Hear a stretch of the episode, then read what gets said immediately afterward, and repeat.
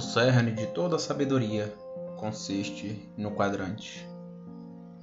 Todos nós temos um absoluto. Todos nós temos a nós mesmos. Todos nós temos a realidade. E todos nós temos o outro. Tudo dentro disso, nada fora disso.